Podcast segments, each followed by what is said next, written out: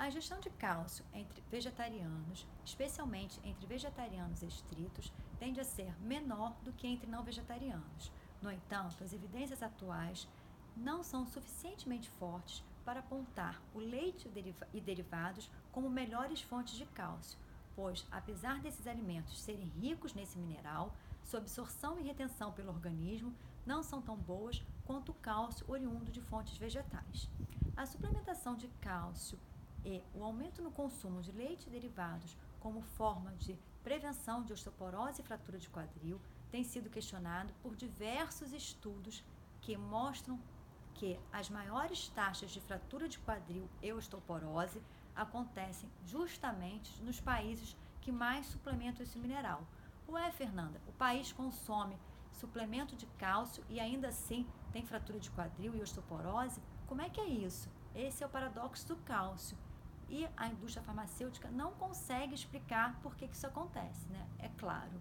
Bom, a Organização Mundial de Saúde recomenda como forma de melhorar a saúde óssea um aumento na atividade física, uma diminuição no consumo das proteínas animais, diminuição no consumo de sódio e aumento no consumo de frutas e verduras.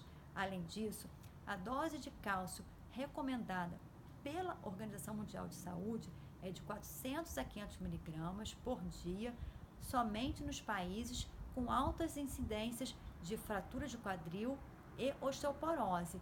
E no restante do mundo não recomenda suplementação alguma. Essa dose é bastante diferente das IDRs estipuladas pelos Estados Unidos. As IDRs, que significa, né, a sigla significa ingestão diária recomendada, né, é estipulada pelos Estados Unidos, pela Associação Dietética Americana, para todos os nutrientes. E para o cálcio varia de 500 a 1.300 miligramas por dia. Ué, Fernanda, 500 a 1.300 miligramas dia? Pois é, 500 miligramas é a dose que os Estados Unidos recomendam de suplementação de cálcio para crianças entre 1 e 3 anos. Já para adultos e adolescentes, a dose de cálcio recomendada pelos Estados Unidos é 1.300 miligramas. Fernanda, mas não é muita diferença porque a Organização Mundial de Saúde recomenda apenas 500 miligramas em alguns países e não no mundo todo. E os Estados Unidos já recomenda para o mundo todo 1.300 miligramas. Por que, que tem essa diferença tão grande? Pois é, essa diferença, segundo a Organização Mundial de Saúde, é porque a dose estipulada pelos Estados Unidos foi baseada numa alimentação rica em carnes vermelhas e alimentos processados que aumentam a excreção renal do cálcio. Porque hoje em dia, pessoal, sabe-se que muito mais importante do que a gente ingerir cálcio é a gente conseguir manter o cálcio no osso, né?